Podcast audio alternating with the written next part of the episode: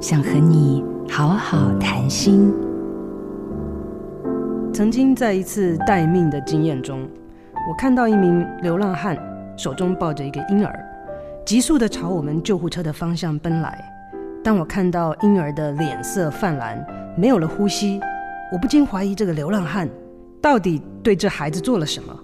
直到我们移除婴儿喉咙里的异物，恢复心跳，才看到一名妇人又哭又笑的回头紧紧地抱住流浪汉，说：“多亏有他，才能及时救了他的宝贝一命。”我很幸运，对于流浪汉的偏见，在那天没有造成伤害。偏见是把双刃的刀，它帮助我们及时做出最接近正确答案的判断或选择，但最接近事实的答案还是可能有错。我提醒自己，下次在面对别人的时候，多给自己一点时间和空间，来收集相关资讯，不要太快下结论，这样或许就能减低偏见的负面影响。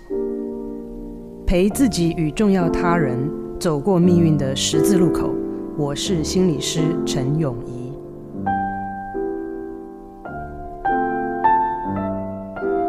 做自己的主人，找回你的心。